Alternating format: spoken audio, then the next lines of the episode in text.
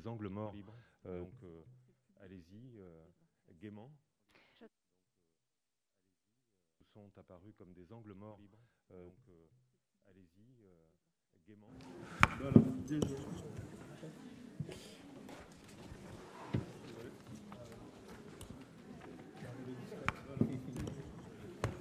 Florian Aubin, donc de Quai des Bulles, est en distance avec nous. Peut-être que quelqu'un euh, euh, devrait nous ramener un, petit torchon avant qu'on soit totalement inondé, mais euh, avec nous. si c'est possible d'avoir un, petit chiffon, un truc. autour de la table, vous êtes quatre et, vous êtes. il a été question ce matin à la fois de problématiques communes et de la grande hétérogénéité de ce, de ce paysage de festivals et salons. Hein. Déjà, il y a cette il y a cette spécification sémantique qui a été un peu creusée ce matin sur le, passage euh, de l'époque du tout salon à l'époque du tout festival. Alors tout ça peut être évidemment discuté et hybridé dans le détail. En tout cas, ce sont des réalités artistiques et des réalités organisationnelles et donc économiques différentes. Pour le coup, il y en a d'autres, des, formes d'hétérogénéité que, que, vous représentez, euh, chacun autour de cette table. Donc, euh, je fais une présentation très rapide de chacun. Je vais surtout vous demander de, assez vite de vous présenter. Euh, et j'ai convenu avec vous que ce soit sous le mode de cette question toute simple, euh, finalement, euh, de bienvenue, qui est comment ça va? Voilà, je suis animateur de débat. je, mets longtemps à trouver une question. Euh, parce que les questions les plus simples sont évidemment les plus complexes, sémantiquement aussi. C'est-à-dire que si je posais cette question dans un débat autour de la poésie, ça pourrait aussi durer longtemps. Donc, comment on prend l'ensemble des mots Mais effectivement, ce qui est intéressant avec un, comment ça va, c'est que là, on, euh, elle vous permet, va vous permettre de vous dire qui vous êtes, ce que vous faites. Et puis de le dire depuis cet endroit-là, qui est un endroit euh, de constat d'inquiétude, on l'a vu ce matin et on continuera de le faire, mais aussi dans un deuxième temps, le comment ça va, il est potentiellement futur, hein, du fait du verbe aller. Ça nous permettra aussi de peut-être tenter déjà, non pas forcément nous d'émettre les perspectives financières, mais de, mais de, d'aller vers ce que la table ronde suivante que, Geoffroy animera.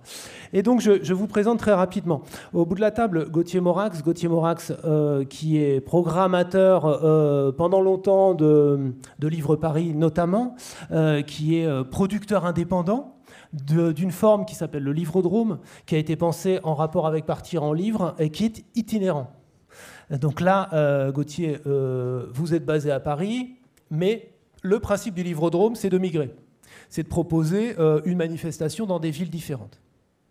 L'itinérance, c'est aussi ce qui caractérise le festival que porte Caroline Houdard à côté de vous, d'Interbibli, donc qui est une vous allez nous dire plus précisément, hein, une association, c'est pas une agence du livre, vous me l'avez dit, mais c'est une association euh, avec des, missions euh, à la fois patrimoniales et de formation autour du livre, donc un peu celle des agences sans avoir le même statut, dans le Grand Est.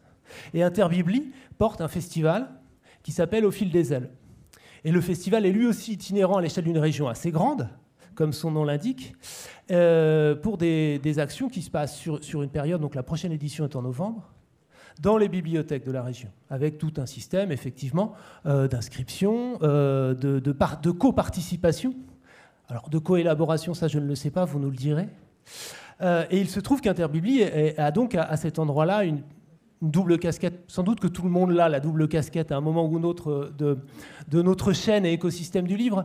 Mais comme vous êtes aussi, euh, non pas une agence, mais quelque, un observatoire, euh, vous êtes à la fois l'opérateur d'un événement, mais aussi observatrice d'un territoire.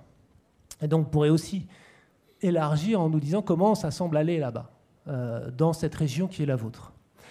Territorialement, à côté de vous, Sébastien Ségel, euh, c'est pour Hors Limite, dont la com est là sur le, bas de l'estrade, toujours très, voyante et très, et très remarquable. C'est un, festival qui émane des bibliothèques de Seine-Saint-Denis, donc un département.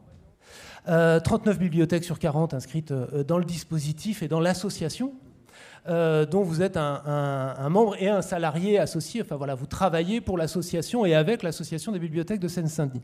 Donc là aussi, il y a du fédératif et il y a de l'itinérance. C'est-à-dire que, euh, hors limite, ça dure quelques semaines et ça se passe dans un certain nombre d'endroits. Euh, dans un certain nombre d'endroits dédiés aux livres et pas toujours forcément dédiés aux livres. Enfin, vous essayez aussi à cet endroit-là d'animer un territoire, de raisonner. Ça, c'est une table ronde de demain qui va questionner les, territoires, mais c'est déjà quelque chose qui était, qui était là ce matin, qui cheminait sur les questions de médiation. Elles sont au cœur euh, de, ce que vous proposez. Et on pourra même parler de temporalité à cet endroit-là. Peut-être qu'un événement comme le vôtre ou comme celui d'Interbilby sont aussi un moment où un événement vient capitaliser une action culturelle euh, qui a déjà, euh, et mettre en valeur une action culturelle qui est déjà là sur un territoire. Donc ça se fait aussi, pour parler d'économie, avec des forces déjà en présence. Ce qui ne veut pas dire que ça coûte rien de les faire travailler ensemble. À côté de vous, Gérard Halimi, donc vous vous occupez de Fête des livres à Saint-Junien, en Haute-Vienne. En Haute-Vienne, j'ai dit. Donc en Haute-Vienne, on se situe déjà. Moi, je ne savais pas non plus, hein. je suis allé vérifier dans la carte. Donc géographiquement, c'est ailleurs et c'est très implanté et situé. Euh, ça part d'une action. Alors là aussi, c'est le, festival découle d'une action qui a été la vôtre euh, et celle de, des membres de l'association, professionnellement, d'une équipe pédagogique. Donc ça découle d'une interrogation d'éducation, d'action culturelle, et le festival, là aussi, semble être euh, le moment, le temps fort d'une politique d'action à l'année au long cours. Et puis, on va euh, ensuite, on, peut donc préparer le, distanciel pour qu'il nous, nous rejoigne, euh, la retransmission. Florian Aubin, c'est là aussi situé à un autre endroit, en Bretagne. Florian Aubin a Covid. Euh, ça, a l'air un peu fatigant. on va essayer de ne pas trop vous fatiguer. Merci d'être avec nous.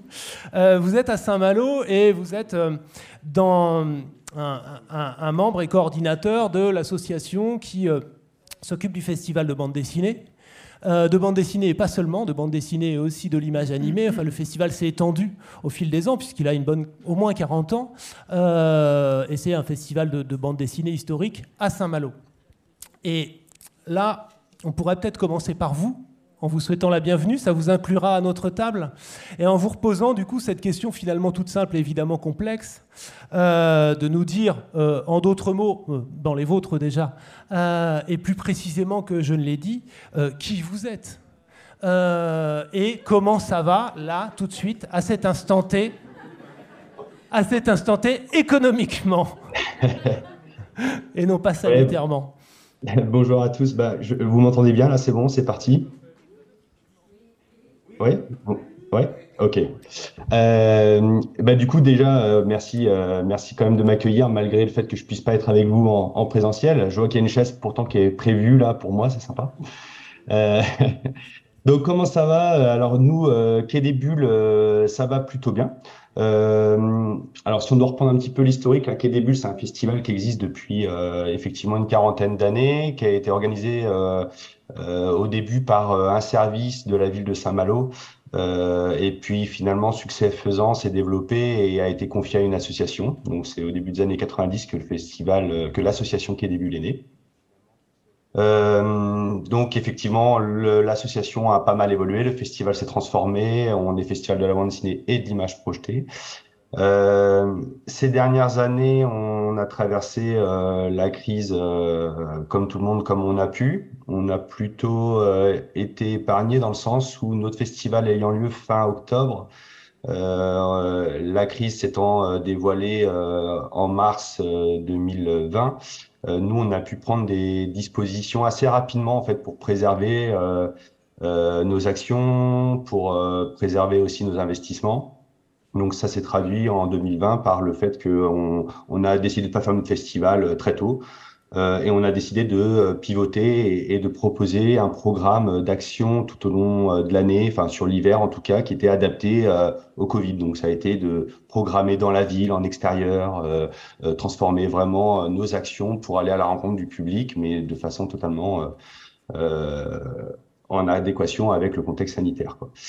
Euh, donc finalement, bah, de fil en aiguille, euh, on a réussi à maintenir une activité sur 2020. En 2021, euh, là c'est pareil, on est quand même plutôt de la chance, on est passé entre les gouttes. Je crois qu'on a été un des seuls festivals de bande dessinée en France à pouvoir se avoir lieu avec notre salon du livre. Donc, qui, qui, qui est donc notre forme, nous, on a un format de festival avec des expositions, des animations et un salon du livre. Donc, euh, on a eu pas mal de monde. Les gens ont été contents de se retrouver en festival et sont venus notamment chez nous. Donc, ce qui fait que, on, voilà, après cette, transition 2020, 2021, 2022, on démarre 2023 avec plutôt une situation euh, économique euh, satisfaisante. Mais je pense qu'on va avoir l'occasion de, revenir dessus. Rien n'est acquis. Merci. C'est bien que vous, vous parliez du Covid, enfin bon, même si dans votre cas c'est un peu douloureux, euh, mais parce que euh, je, me disais ce matin en entendant les débats que euh, je voyais ressurgir ça, parce qu'on a eu l'impression que ça a été mis sous cloche en fait. On a été très content de repartir. que ça réexiste. quand on sonde les, gens à différents endroits de la chaîne du livre, on se dit bah, presque étonné que ça reparte. et donc sans, sans s'apesantir sur le côté traumatique de l'affaire qu'on a tous vécu euh, euh, différemment, tout de même, c'est un, c'est un précédent. Euh, c'est un précédent qui a, a, affecté économiquement la chaîne. On a d'abord cru que ça s'arrêtait, puis ensuite ça a pu reprendre, mais à l'intérieur de ça, comme vous l'avez dit, il y a eu des mutations de pratiques. Des...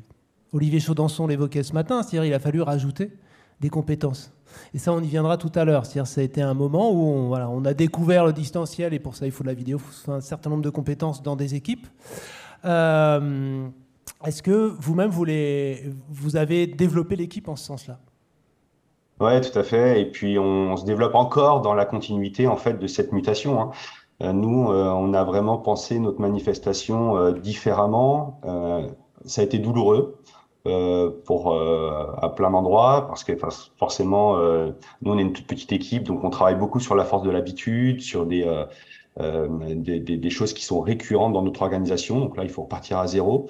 On a imaginé les choses un peu différemment. Donc je l'ai expliqué on a plutôt été dans l'espace urbain bâtir des expositions urbaines des, des accrochages on, a réfléchi vraiment différemment et finalement, euh, on continue dans cette voie-là. C'est-à-dire qu'on a retrouvé notre festival, mais on est toujours euh, aussi à explorer ces, nouvelles pratiques et à les développer parce qu'en fait, elles ont apporté énormément à, notre festival. Euh,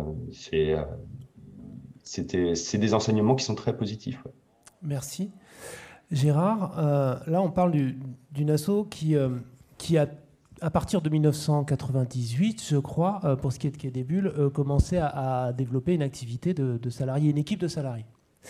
Euh, quand je, donc, Gérard, vous vous occupez de Fête des Livres à Saint-Junien, comme on l'a dit, Gérard Alimi. Quand je vous ai eu au téléphone pour préparer, vous m'avez dit, vous avez eu une formule qui était, on, on s'est posé la question en tant qu'association.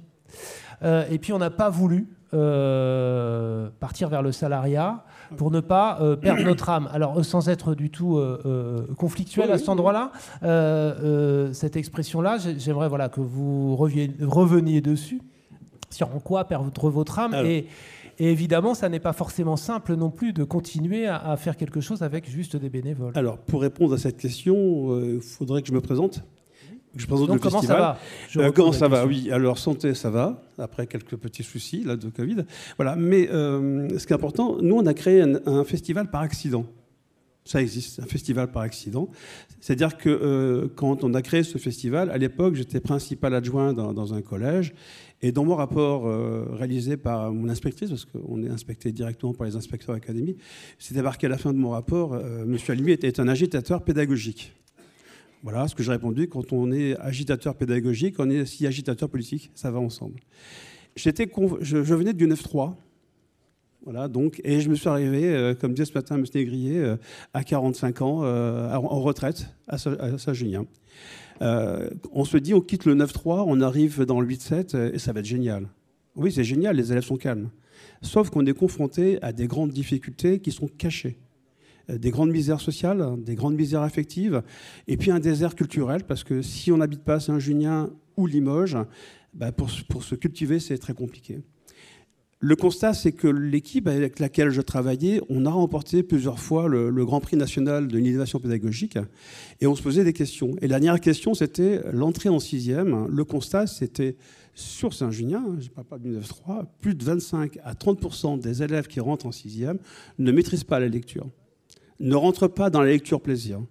Donc on s'est dit qu'il faut faire quelque chose. Et pour faire quelque chose, effectivement, on a invité des, auteurs. Et ces auteurs nous ont dit, mais écoutez, puisque vous nous invitez, créez un festival. Je peux vous dire que c'est quelque chose de particulier. Hein. Donc il a fallu créer ce festival, euh, trouver des moyens, ça c'est important puisque modèle économique, on va, y arriver. Et la difficulté lorsqu'on est dans un collège, c'est cette complexité administrative ça, je peux vous dire que ma, gestionnaire euh, s'est tiré les cheveux parce que parce qu'un festival, il faut être réactif. C'était compliqué. Donc elle m'a dit Gérard l'année prochaine, tu quittes l'établissement ou tu crées une association. Bon, j'ai pris l'option euh, créer une association qui donne une plus grande liberté et de, gestion et de recherche de subventions. Donc voilà, donc on a créé ce festival et il a fallu trouver des, subventions. Euh, je répète, ce matin, M. Négri disait pour connaître un festival, il faut connaître son territoire. Saint-Junien, c'est une ville communiste depuis 1905. Donc il y a effectivement un, territoire qui est à l'écoute de, ses, partenaires culturels. Limoges était aussi une ville socialiste pendant, pendant des décennies. Donc il y a un, un échange important entre les partenaires. J'ai trouvé facilement, à l'époque c'était 10 auteurs, il fallait trouver 15 000 euros, on les a trouvés très facilement. Maintenant, on est passé à 40 auteurs, à 30 illustrateurs. Euh, c'est des sommes un peu plus importantes, mais je me fais pour l'instant aucun souci parce que nos partenaires ont compris l'enjeu. L'enjeu, c'est effectivement, c'est comment aider ces enfants en grande difficulté, en faire des citoyens éclairés. Et, là, tous les partenaires, de la mairie à la Comcom, au département, à la région, nous accompagnent. Cas, pareil. Voilà, donc c'est important. Et le public qu'on vise, c'est important aussi de le dire, c'est effectivement les élèves de la maternelle jusqu'au lycée, lycée pro y compris, mais pas que. Moi, ce qui m'intéresse, c'est les enfants en grande difficulté. Donc, on, a un projet qui touche euh, beaucoup d'élèves en, marge du système, donc des enfants handicapés en établissement. Alors, pour les spécialistes, euh, c'est des enfants en Ulysse, des enfants en inclusion en SECPA, etc. Mais on touche aussi un public qui est, particulier en Haute-Vienne, ce sont les enfants du voyage, qui, qui sont très nombreux et qui sont allophones. Euh, on touche aussi un public depuis quelques années, la maison d'arrêt de Limoges. On, s'est introduit, pour sortir c'est plus compliqué, mais on s'est introduit euh, dans la prison et on a des auteurs qui y pénètrent aussi. Alors pour information, on, a un projet pour l'année prochaine de créer une radio, une radio dans laquelle les détenus vont créer un prix concours et prendre la parole. Voilà. En deux mots, ce festival, il a une histoire, il a un engagement, et c'est fait que cet engagement politique, dans le sens noble du mot, fait qu'on trouve des partenaires relativement facilement. Il y a un travail à l'année? Ah oui, on, travaille tout au long de l'année. Alors il faut savoir que notre festival est complètement gratuit pour les enseignants. Par contre, on fait signer aux enseignants une charte, effectivement. Donc, si tu veux recevoir, on, envoie dans les écoles les, listes des auteurs, donc une quarantaine d'auteurs. Les enseignants s'inscrivent et ils reçoivent un auteur. Mais la condition, c'est de signer une charte d'engagement avec nous. Tout est gratuit, tout est pris en charge, l'organisation, le transport, le financement. Mais par contre, vous devez signer un engagement dans lequel vous vous engagez à lire une partie de l'œuvre de l'auteur et à produire. Parce qu'on veut passer effectivement à lecture-écriture. Et si l'enseignant ne signe pas cette charte, il n'a pas d'auteur. Donc depuis des années, on, on, est maintenant à des milliers de rencontres dans les classes. On a deux, deux enseignants remplaçant qui n'était pas au courant qu'on peut, respecter son contrat. Donc effectivement, nous, on travaille tout au long de l'année. Merci. Sébastien Zéchel pour euh, euh, Hors Limite et donc pour la Seine-Saint-Denis. Alors vous avez eu un, clin d'œil vers, euh, lui. là aussi, il y a une question de territoire, mais aussi une question de jeunesse. C'est un, des, territoires les plus jeunes de France. C'est aussi la question comment ça va prendre tout son sens, puisqu'on on, se rappelle que ça a été un des territoires les plus directement et gravement affectés par la Covid. Donc c'est un, un, territoire avec des enjeux sociaux très spécifiques. et donc, Hors Limite, comment ça va? Alors, euh, hors limite est dans un état un petit peu euh, fébrile, impatient, mais un tantinet anxieux, puisque euh, voilà, il va commencer euh, d'ici une semaine quasiment tout juste. la soirée d'inauguration étant à, Montreuil le, le, 24 mars, Montreuil à la bibliothèque Robert Desnos. pour donner quelques petits éléments sur la façon dont ce festival à la fois se construit et à la fois est porté, c'est-à-dire, et en fait les deux allant ensemble, puisque c'est l'association Bibliothèque en Seine-Saint-Denis qui en est euh, l'instance de coordination. Une instance de coordination, ça veut dire que euh, sur le terrain, euh, auprès des publics, dans leur mobilisation, dans le travail de médiation, dans le travail d'accompagnement des propositions du festival, ce sont les bibliothécaires de tout le territoire du 93 qui, qui s'en chargent à l'année. Et on a vraiment cette, cette chance, en travaillant depuis ce lieu qu'est la bibliothèque, de pouvoir dépasser la dimension strictement événementielle d'un festival euh, où en fait, euh, voilà, euh, telle chose va se passer à tel endroit, à tel moment, et que vraiment, finalement, la programmation d'Hors Limite rayonne et irrigue les établissements de lecture publique de Seine-Saint-Denis tout au long de l'année, avec cette idée de transformer les usagers des bibliothèques, qui sont peut-être d'une sociologie un petit peu plus large que les gens qui sont vraiment publics de la culture sous ces formes euh, identifiées comme telles, euh, bah, par cette espèce de sas qui est la bibliothèque, qui est euh, en termes de lieu culturel vraiment situé dans une proximité, c'est un lieu culturel de proximité euh, avec des habitudes de fréquentation qui ne sont pas exactement les mêmes que celles d'autres lieux culturels. Donc par ce sas de la bibliothèque, puissent d'usagers devenir festivaliers. Et c'est un petit peu euh, l'enjeu euh, qui anime l'ensemble des, bibliothécaires de Seine-Saint-Denis qu'on a réussi à, emmener avec nous dans cette aventure. C'est vraiment bah, de transformer leurs usagers en, public de festivals littéraires. là où l'association aussi dans son fonctionnement euh, est intéressante, euh, c'est qu'il n'y a pas d'instance de programmation euh, centralisée. C'est-à-dire, bon, voilà, pour vous faire un petit organigramme, l'association, c'est six directeurs, directrices de bibliothèques qui composent le bureau. qui se réunit très régulièrement, voilà une fois par mois, auprès de qui, enfin voilà, nous deux, enfin je, suis tout seul, en fait on est deux salariés. Il y a ma collègue Hélène Loupias et moi, bah, communiquons quotidiennement en fait sur euh, voilà euh, nos missions. C'est euh, ce bureau qui, valide les grandes orientations qu'on peut prendre, les grandes décisions. il y a donc les 36 bibliothèques qui sont adhérentes de l'association par le biais de leur direction. Et pour, plus spécifiquement pour Hors Limite, on travaille avec deux conseillers littéraires qui sont Sophie Joubert et Arnaud Bertina, qui, voilà, comme leur nom l'indique, sont conseillers et pas programmateurs. Euh, donc finalement, cette programmation se, joue dans une concertation au long cours euh, entre tous les acteurs du festival et euh, notamment les bibliothécaires, sur l'expertise desquels on s'appuie vraiment énormément, considérant que vraiment ils connaissent leur établissement, ils connaissent leur public, ils connaissent leur territoire, et, et on leur fait vraiment une pleine confiance dans ce qui jugent pouvoir fonctionner dans leur bibliothèque. Sachant qu'en fait, l'objectif de l'association, enfin ses missions en fait, sont beaucoup plus larges euh, corps limite euh, et englobe vraiment euh, des questions professionnelles, puisque sans être un organisme de formation, l'association est le lieu où les bibliothécaires, tout au long de l'année, se réunissent dans le cadre de, groupes de travail qu'on organise.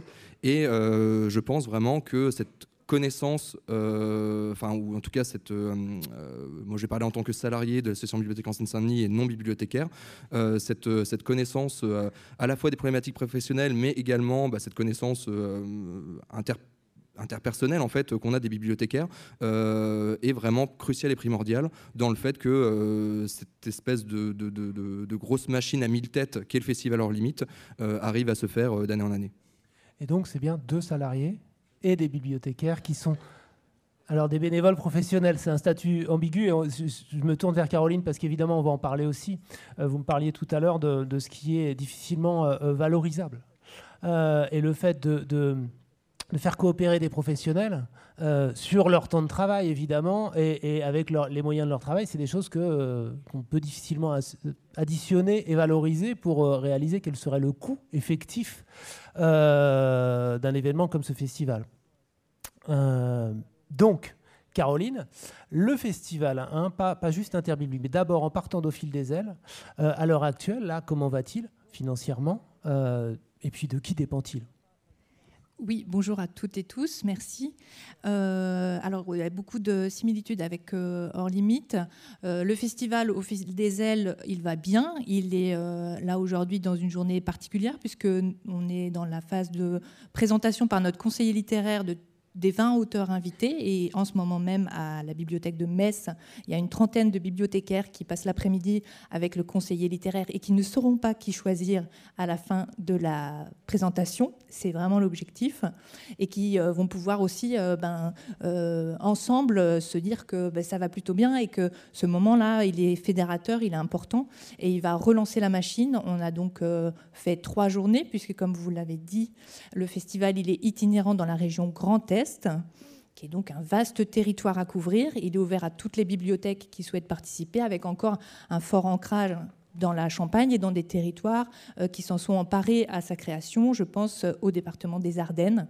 Donc on travaille vraiment en grande coopération et en grande proximité avec les médiathèques départementales, qui sont des, des, sous-programmateurs avec nous euh, dans toute cette expertise et accompagnement. Et donc 20 auteurs invités qui vont sillonner et qui vont partir dans le brouillard, faire des, kilomètres et des kilomètres en voiture et, qui vont pouvoir aller au plus près dans des petits territoires, dans des médiathèques plus importantes, euh, pendant 15 jours. C'est un festival qui est organisé tous les deux ans, puisque euh, là aussi, on est une petite équipe et puis on a d'autres euh, sur lesquelles je partagerai également. Équipe, vous êtes combien sur le festival et, en sachant que vous avez aussi d'autres missions on est trois salariés, on est quatre salariés depuis le 1er janvier. Donc ça, c'est une grande, grande nouvelle. D'Interbibli ou du festival D'Interbibli non, on est vraiment 3, on est, on est 3,6 aujourd'hui. Euh, j'aime pas les couper en morceaux, mes collègues, c'est très vilain de faire ça. Mais euh, on est trois personnes à temps plein. Donc moi qui suis directrice chargée de mission vie littéraire et lecture publique, euh, nous sommes interbibli là dans, notre, dans nos autres missions de centre de ressources vie littéraire et patrimoine écrit, pôle associé de la BNF. Donc il y a aussi un poste de chargé de mission à temps plein sur le patrimoine écrit une chargée de mission communication numérique. Et donc j'y reviens, puisque ça a été aussi abordé ce matin. Depuis le 1er janvier, on a à temps partiel euh, une nouvelle collègue qui nous a rejoint sur la vie littéraire, sur ce programme opérationnel et sur d'autres qu'on mène tout au long de l'année, mais plus particulièrement effectivement sur l'opérationnel. Gauthier Morax, le livrodrome, euh, avec une autre spécificité, je pense. On a parlé d'itinérance, mais alors elle n'est pas du tout pensée de la même façon. C'est-à-dire qu'il s'agit, à chaque fois que vous lancez euh, un livre de Rome, enfin, vous l'implantez quelque part, de discuter avec euh, les collectivités euh, du lieu. En premier lieu, les municipalités, mais vous allez voir des partenaires locaux situés différemment à chaque fois. Oui, ben bonjour à toutes et à tous également. Merci beaucoup pour cette, pour cette invitation. Euh, en effet, le, on va parler de modèle économique et chaque projet a son propre modèle puisque le modèle se calque sur le, projet. Le Livrodrome est né dans le cadre de Partir en Livre en 2018 avec cette ambition de créer un événement national. Euh, donc à l'époque, c'était quatre villes en direction des ados et des pré-ados, c'est-à-dire majoritairement des publics entre 11 et 18 ans, euh, autour d'un concept suffisamment singulier pour pouvoir se décliner dans ces différentes villes. Donc on a, on a, candidaté à l'époque avec une structure de production. Euh, aujourd'hui, on a créé une association, je vais en parler. Euh, et on a déposé ce, concept qui est de dire ben, on va faire une fête foraine littéraire. C'est-à-dire qu'on va imaginer un, comme ça une fête foraine qui va itinérer sur à l'époque, quatre villes, on est désormais à dix villes, enfin on espère, on va y revenir. Mais euh, disons, l'ambition c'est de faire dix villes chaque été entre, sur un mois, dans le cadre toujours dans le cadre de partir en livre. S'installer donc dans chaque ville pour euh, une journée, avec un travail de co-construction en amont de près de six mois, euh, voilà, avec les acteurs du territoire, et proposer une journée d'animation autour du livre et de la jeunesse, en imaginant des dispositifs très souvent inédits, interactifs, ludique, évidemment littéraire, ayant un impact sur les pratiques de lecture, enfin espérant avoir un minimum d'impact sur les pratiques de lecture, avec un, public qui est généralement un public donc captif, euh, je le dis tout de suite, ça c'est un choix, enfin c'est pas un choix, c'est un peu la méthodologie de travail qu'on a utilisée, même si c'est ouvert à, à, tous les publics, mais on travaille particulièrement avec des, des, publics un peu captifs. Et l'idée c'est... L'été c'est les centres de loisirs du coup plutôt? Alors, en fait, il y a il y, a, beaucoup de cas de figure parce que c'est un festival qui commence avant le début des vacances scolaires et qui se termine après le début des vacances scolaires. Donc il y a tout un travail mené avec les établissements scolaires, y compris dans les villes, puisqu'on mène beaucoup d'actions en amont, y compris dans les villes qui sont situées après le début des vacances. C'est un projet qui a évolué aussi, on en parlera, de l'agrégation des, des missions qu'on se donne ou des objectifs qu'on se donne. C'est ça qui est assez beau dans un festival aussi. C'est-à-dire que c'est des projets qui sont jamais arrêtés et qu'on a tous envie de les faire évoluer et que ça nécessite des moyens supplémentaires. Je pense qu'on va vraiment parler du modèle économique. Mais effectivement, la, particularité du livre home, c'est cette itinérance partout sur le territoire. Donc c'est 18 à 20 dispositifs. Le nombre est important parce que, évidemment, ça a un impact budgétaire. 18 à 20 dispositifs, très largement co-construits avec les acteurs de chaque ville-étape, euh, financés par, l'association donc, euh, euh, que, dont je m'occupe aujourd'hui, qui s'appelle Plateforme Culture, et, euh, et, qui fait comme ça le tour de la France pendant, euh, pendant un mois. Alors, nous, pour, pour, pour, pour vous donner une idée du, du modèle économique tout de suite, d'abord, nous, il n'y a pas de salariés. C'est-à-dire qu'on n'a pas les moyens de salarier des gens. donc, ça fonctionne, disons, j'y travaille moi à peu près à l'année, mais le reste du temps, donc j'y travaille de manière indépendante, si vous voulez, enfin en tant que prestataire de l'association, avec un ensemble de avec un ensemble trois personnes euh, qui m'entourent, euh, une programmatrice littéraire euh, accompagnée d'un conseiller BD, une directrice des publics et de la communication, qui est un poste qu'on a créé cette année volontairement, puisqu'on voulait développer en amont des actions dans les établissements ou dans les structures d'accueil jeunesse l'été qui fonctionnent d'ores et déjà durant l'année, si vous voulez, et une directrice de production. Et nous n'avons pas, en effet, enfin je ne me plains pas du tout, mais c'est une réalité, nous n'avons pas les moyens d'avoir, euh, vous voyez, même sur un mi-temps dans l'année, puisque globalement c'est six mois de préparation pour euh, trois de ces postes, nous n'avons pas forcément les moyens de salarier des gens. Euh, quant au modèle, alors après je pourrais, si vous le souhaitez, si on en parle, vous donner la répartition des dépenses. Euh, euh, c'est un choix aussi, comme j'imagine nous tous ici, mais c'est une vraie, je trouve que c'est une vraie problématique de concentrer plus de 50% des moyens à la programmation artistique. voilà. en termes de recettes, si vous voulez, on, on, est là aussi dans un modèle un peu particulier puisque on a pour un tiers, disons, notre partenaire principal qui est le Centre national du livre, pour un tiers l'ensemble des dix villes, et pour un dernier tiers euh, euh, des partenaires dont la SOFIA, je remercie, la SOFIA, des partenaires des fondations, et puis nous allons chercher autour de chaque étape des financements complémentaires qui permettent de développer des actions supplémentaires. Je, je sais que la région Hauts-de-France est là, et grâce à la région Hauts-de-France, nous avons pu par exemple, développer toute une série d'actions, d'ateliers, de formations en direction des professionnels en amont euh, sur l'étape qui va se passer à Coucy-le-Château cette année, parce on, va dans tous les territoires, ruraux, euh, villes moyennes, villes petites et grandes métropoles, toute une série d'actions autour des questions de médiation et d'adolescence qui sont évidemment aujourd'hui, j'imagine que vous le voyez à tous les endroits, euh, c'est quand même ce qui nous réunit tous ici, un des grands enjeux et une des grandes priorités de politique publique. Voilà pour vous donner un peu le, modèle économique et, ce qu'est la manifestation. J'aimerais me saisir d'un endroit du discours déjà riche de, Gauthier, c'est celui du développement, la question du développement, la nécessité d'un développement, du développement d'une action, euh, y, compris pour la questionner euh, même candidement, c'est-à-dire un peu comme ce qui est évoqué ce matin, une manifestation littéraire, pourquoi faire euh, Est-ce que vous vous sentez pris, positivement et négativement, dans cette obligation-là? Parce que les bénéfices en viennent, mais l'écoute en viennent aussi, c'est-à-dire en termes de, personnel notamment.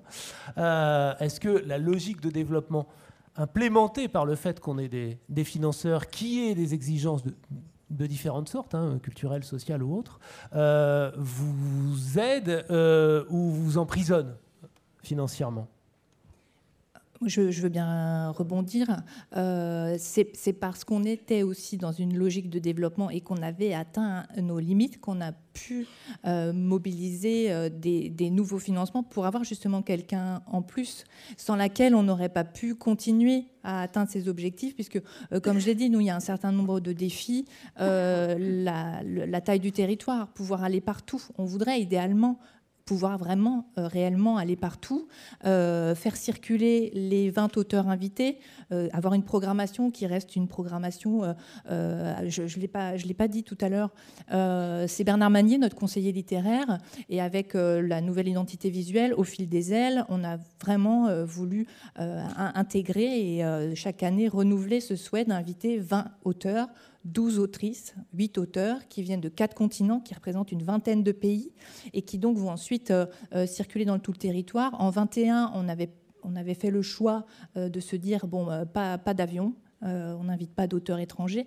Mais là aussi, euh, c'est quelque chose sur lequel on était revenu cette année en se disant ben, euh, c'est des coûts supplémentaires, un billet d'avion, mais en même temps, nous, dans, notre, dans la programmation, dans les choix avec le conseiller littéraire, ça a vraiment du sens. Et puis d'aller au plus près du public également. Donc, cette question du développement et des défis, faire plus mais dans un contexte où, euh, avec la labellisation des manifestations, enfin pas la labellisation, pardon, la réflexion euh, d'abord sur le, bilan carbone, euh, dans un modèle itinérant, en ruralité, en voiture, il y, y, a tout un tas de défis comme ça, faire plus, aller partout, mais en même temps, comment tenir ça, tenir ça dans un budget contraint, et, aussi avec ce que vous évoquiez, enfin là où vous m'avez interrogé, euh, des bibliothèques et des partenaires qui eux-mêmes sont euh, en tension dans les équipes, euh, fragilisées par le Covid, hein, et, puis la reconquête des publics aussi. Alors aller plus loin, aller plus près, aller ailleurs, voilà, développer oui,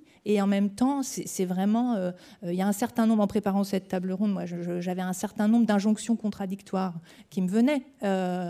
Euh, comme ce que je disais, aujourd'hui, notre conseiller littéraire est à Metz. On était jeudi dernier à Charleville-Mézières. On était vendredi à Reims pour aller au plus près, pour toucher mieux et plus de bibliothécaires. Mais tout ça, voilà, une journée professionnelle qui devient trois pour atteindre ces objectifs c'est compliqué et c'est fragile.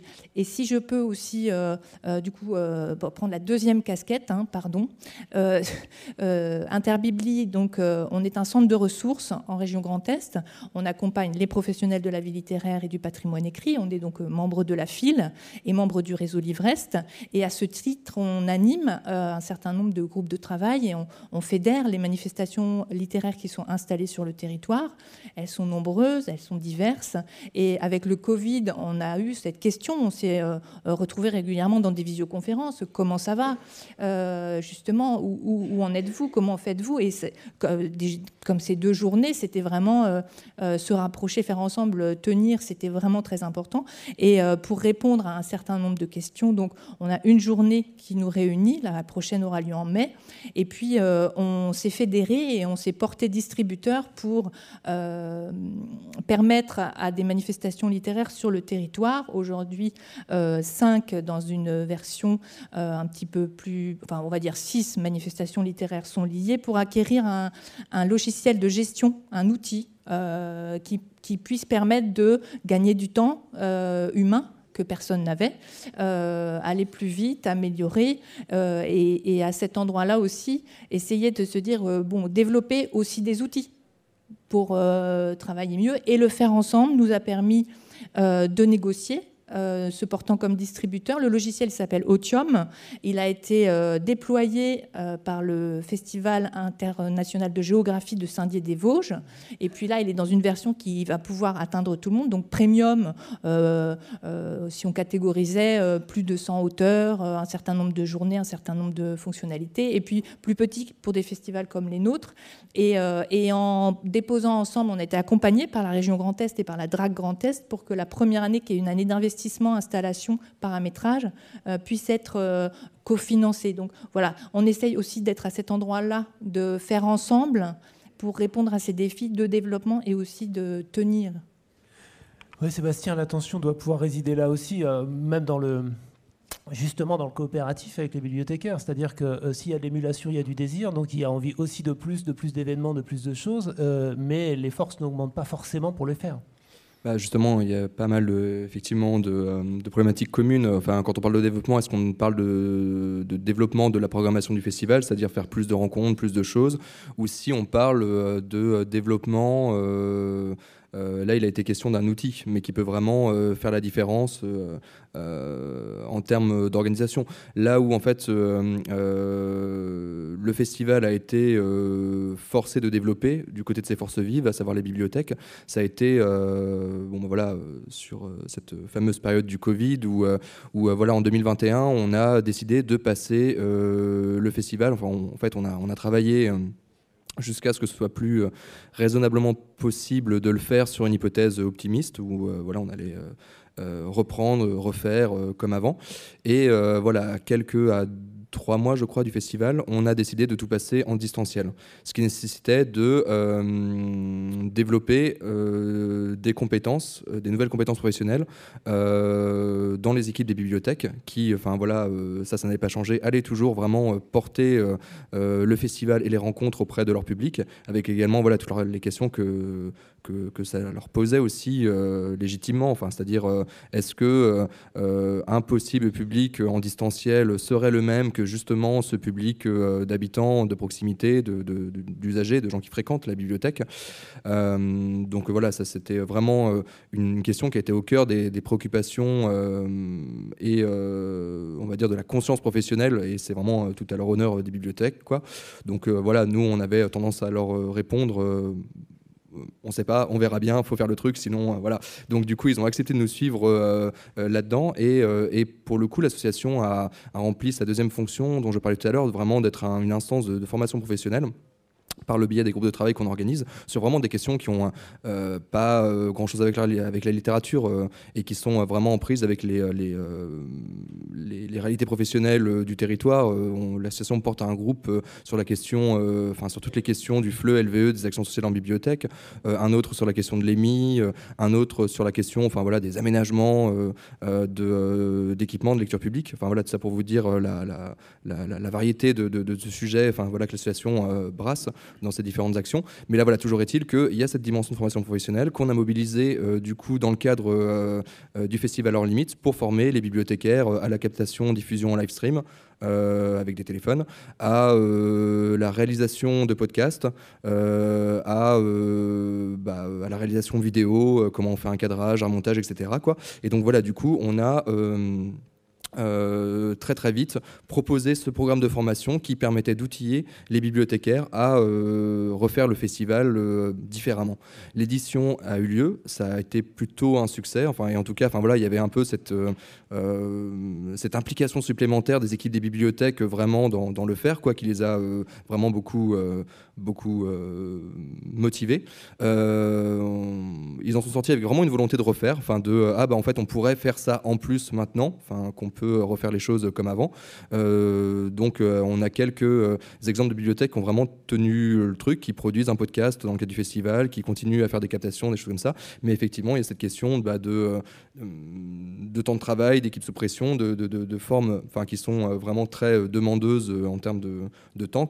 Donc voilà, il y a, cette, force qu'on a de vraiment nous appuyer sur des équipes de professionnels en poste, sur le temps de travail, qui du coup effectivement permettent de faire ce festival. Ce serait vraiment impossible de, euh, de, le financer autrement si on ne pouvait pas se reposer sur tous ces apports en nature en quelque sorte de toutes les bibliothèques qui nous suivent.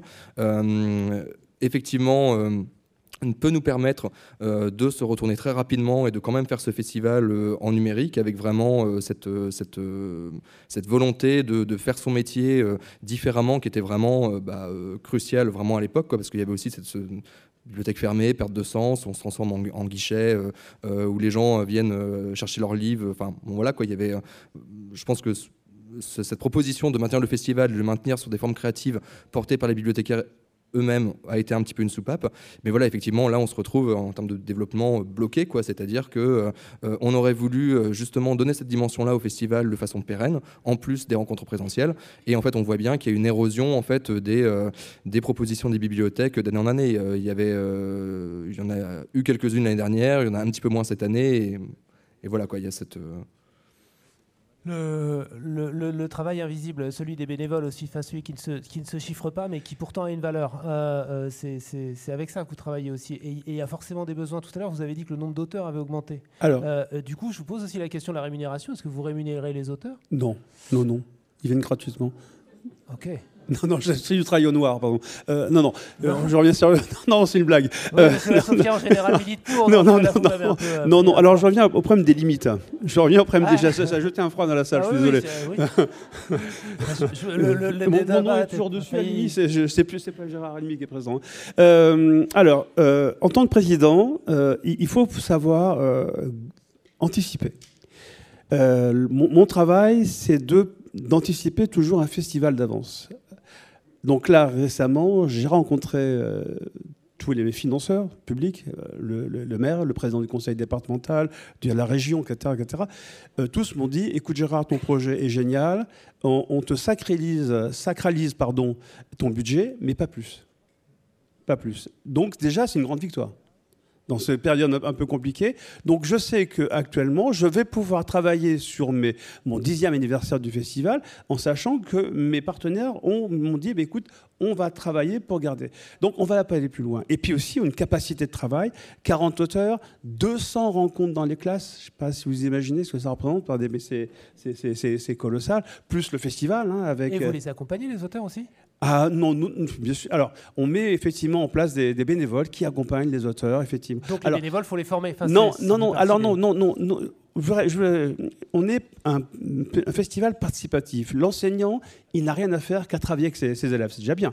Par contre, dans le contrat qu'on signe avec lui, il a pour mission d'aller chercher l'auteur et de le nourrir le midi et de le ramener. Voilà, il faut, aussi que les gens participent. Donc, euh, après les bénévoles, euh, on s'est posé la question du salarié. Euh, on fait un gros travail. Euh, c'est un travail euh, par commission.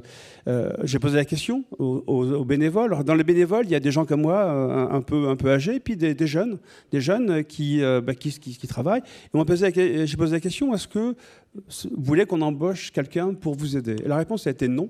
On a créé ce festival, on veut être acteur de A à Z. S'il y a un salarié, on va être un peu dépossédé. Mais oui, c'est ça le truc. Hein. C'est pour ça c'est un, festival particulier avec une démarche particulière. Ma réponse, elle est que sur Saint-Junien. Elle n'est pas, elle est pas généraliste. Hein. Voilà. Et donc, euh, et, ça veut dire embaucher quelqu'un, générer des frais supplémentaires. C'est minimum 15-20 000 euros. On est d'accord. Ça veut dire qu'il faut en soit. Non, non, mais sur un temps partiel. Quelqu'un en blague, en temps partiel, on y rentre. Hein. Euh, euh, euh, ça veut dire 15 à 000 euros. Ça veut dire que je vais taper à la porte de la Sofia et en disant euh, Monsieur, s'il vous plaît, vous n'avez pas 15 euh, 000 euros pour je puisse embaucher. Là, on va dire Non, Gérard, c'est plus possible. Donc, il faut savoir se limiter. On a atteint nos limites. On a atteint nos limites sur le plan budgétaire, nos limites en capacité de, bénévoles. Donc il faut savoir à un moment donné dire stop. je pensais qu'on était un petit festival. Ce matin, quand j'ai vu les statistiques annoncées dans le tableau, 40 auteurs, un festival à 70 000 euros quand je dis à l'équipe qu'on on fait partie des, moyens grands, là, ça va être la fête, c'est champagne, je vous le garantis. Hein. Voilà, donc il faut savoir s'arrêter. On a un festival avec un nombre d'auteurs, avec des classes. Euh, voilà, on a atteint nos limites. Il ne faut pas être trop ambitieux si on n'a pas les moyens. Est-ce que Florian Bain est toujours avec nous? Est-ce qu'on peut le retrouver à l'écran? Parce que euh, s'il est là, ouais, rebonjour. Rebonjour. Euh, à cet endroit, ce serait vraiment intéressant d'avoir euh, euh, votre récit aussi de, du développement justement en interne, euh, de comment c'est mis en place et pour quelles raisons et, pour quel coût une équipe de salariés autour de vous. Enfin maintenant vous en êtes, mais vous n'avez pas toujours été à cette place-là. Vous-même vous avez eu un chemin personnel dans, dans l'association. pour nous faire ce récit-là, c'est-à-dire des nécessités à un moment du salariat et de la même façon euh, du poids, de la possibilité que ça offre et du poids que ça constitue euh, pérennement ensuite. Hmm. Ouais, moi, pas vraiment l'historique du, passage de, de 0 à 1, parce que je sais que dans les associations, c'est quand même euh, toujours une transition qui est, qui est un peu clé et très compliquée de passer de 0 à 1 salarié. Vous l'avez évoqué tout à l'heure. Moi, je suis arrivé, il y avait déjà trois salariés dans l'association. Aujourd'hui, on est 5. Euh, donc à chaque fois, en fait, les, euh, euh, l'embauche d'un nouveau salarié bah, répond à des problématiques de développement, à des compétences qu'on qu'on souhaite conserver, parce que c'est ça aussi, hein, c'est de se questionner sur est-ce qu'on internalise cette compétence ou est-ce qu'on va chercher un prestataire? Des fois, on fait des calculs et c'est plus intéressant d'internaliser la compétence, donc on va recruter un salarié. Les évolutions, elles se sont faites comme ça. Euh, il y a quand même une, euh, quand on parle de développement, euh, nous, il y a quand même une place très importante des bénévoles dans notre organisation. Je ne l'ai pas précisé tout à l'heure, mais notre organisation, elle est assez particulière puisque notre comité programmateur est composé d'une vingtaine, trentaine de personnes qui sont toutes bénévoles et qui donc se réunissent tous les mois, tous les mois et demi dans nos locaux pour définir, programmer notre festival. Donc, euh, ils ont quand même un rôle qui est très central. Et là, aujourd'hui, ça, c'est un rôle qui est vraiment bénévole et c'est une volonté de notre équipe de conserver euh, ce bénévolat. Donc, ça limite forcément des développements, hein, parce que euh, quand on, veut travailler sur des, nouveaux sujets, il faut aussi s'assurer que ces bénévoles-là sont disponibles pour imaginer, développer, travailler ces nouveaux sujets. Et forcément, ben, ça, nous met tout de suite des limites. Comment sont répartis les, les, postes en fait Actuellement, vous êtes cinq. Euh, c'est quelle constitution d'équipe? Alors, euh, il y a donc une chargée de communication et des relations presse. On a une euh, chargée d'accueil des publics spécifiques et du développement des actions à l'année. Notre association, nous, on, on organise euh, une pluralité d'actions. La plus importante, c'est notre festival. Hein, c'est ce qui occupe 80% de nos euh, budgets, de nos énergies. Mais on a aussi tout un volet d'actions, euh, donc on dit extra festival, tout au long de l'année. Donc on a une personne qui est en charge de, de, de ça. On a un mi-temps sur la vie associative, puisque là, on a quand même pas mal de, de réunions à organiser.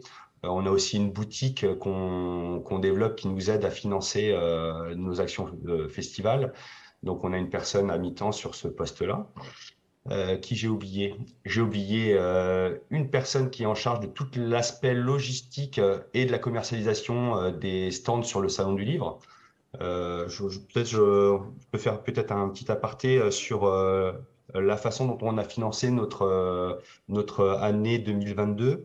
Nous, on est on a un budget de 940 000 euros en 2022 on a 34% qui est financé euh, de ce budget qui est financé par les collectivités publiques, 4% par les OGC, 9% par les partenariats privés et les mécènes. Et alors, c'est ça qui est intéressant, on a près de 50% qui, est généré par des recettes, donc euh, la billetterie, les stands du Salon du Livre, euh, la boutique, j'en ai parlé, les bars, etc. donc, en fait, il y a vraiment un enjeu important aussi sur la commercialisation des stands pour notre salon du livre, puisque du coup, on récupère là, les stands, 25% euh, euh, de recettes qui nous aident à financer notre festival. Donc, il y a un poste euh, à temps plein sur ce, sur ce volet-là. Et puis donc moi qui suis à la direction opérationnelle et donc qui suis en charge notamment de, de, travailler avec les, les partenaires publics et privés de, pour des, bâtir des, partenariats et et trouver des financements. Merci la question des recettes, le mot recette a été prononcé et, du coup, avec le mot recette, le mot salon est revenu. On a eu l'occasion d'en discuter un peu avec euh, euh Gauthier euh, auparavant, qui a une expérience des deux et de la logique de salon et justement le salon. et c'est peut-être une, une, voilà, une part aveugle qu'il est nécessaire d'interroger. Les discussions qu'on a quand on parle de festival et du passage de salon au festival, c'est une part aveugle économique aussi. C'est-à-dire que l'économie du salon reposait aussi à cet endroit sur l'allocation de stand, enfin sur un certain nombre de recettes qui ne sont pas là a priori euh, dans le festival pur, alors que les, dépenses, elles, en termes de, on a parlé de la juste rémunération des auteurs, on est tous bien d'accord là-dessus, augmentent. Donc comment, euh, forcément, Gauthier, vous avez voilà, un regard euh, forcément à l'angle à cet endroit-là? Ça, je sais. Ça, ça marche? je ne sais pas, c'est vrai que j'ai eu ces deux expériences. C'est-à-dire qu'il y a eu l'expérience du festival en tant que programmateur, il y a eu l'expérience du salon en tant que programmateur toujours, mais en voyant un peu le modèle économique. Et on voit bien tout de suite à travers l'intervention qui a été faite que le modèle n'est pas le même. C'est-à-dire que dans un festival, vous n'avez pas de location euh, a priori de stand à des éditeurs. C'est pas bien ou mal, c'est un constat. Euh, je, voudrais revenir sur les points et sur la question des recettes, parce que Et là, je suis encore dans un troisième cas très particulier, qui est celui d'un festival itinérant à l'échelle nationale. Ce qui est extrêmement particulier, parce que très concrètement, c'est-à-dire qu'une association, nous, elle est basée à Bordeaux. C'est-à-dire que pour aller chercher des aides euh, potentielles quand on n'est pas d'un territoire, vous voyez, les aides sont souvent conditionnées à la domiciliation de l'association dans une ville donnée, enfin dans, dans une région donnée, ça, pose un certain nombre. Sur les problématiques de, de modèle économique, je voudrais regarder, travailler sur les questions, vous parliez de bénévoles, d'emploi. Euh, déjà, moi, été effectivement frappé par le nombre de, festivals qui fonctionnent sur le bénévolat, et tant mieux si ça marche. Je, trouve que ça pose question. Euh, Olivier Chedançon et, Pascal Mériot le disaient ce matin, c'est-à-dire que euh, c'est un suivi. Vous voyez, c'est une chose est d'inviter un auteur, une chose est de construire son programme avec lui, une chose est de mobiliser une classe, vous l'avez dit, une chose est de travailler tout au long de l'année avec. Donc, pour moi, ce sont des compétences qu'il faut pouvoir rémunérer. Et quand on parle de rémunérer, je vous parle du cas particulier, mais, en général, on ne vit pas forcément bien quand on, organise des manifestations littéraires. Enfin, je veux dire, ça, c'est une réalité aussi à prendre en compte. Donc, cette question de la juste rémunération, évidemment, des auteurs et des illustrateurs, elle est, elle est, elle est, je dirais, c'est la clé, de voûte. Le, film le montre bien ce matin. Mais il y a aussi, je trouve, la question de la juste rémunération des organisateurs. Encore une fois, euh, organiser un événement, c'est un, écosystème économique global.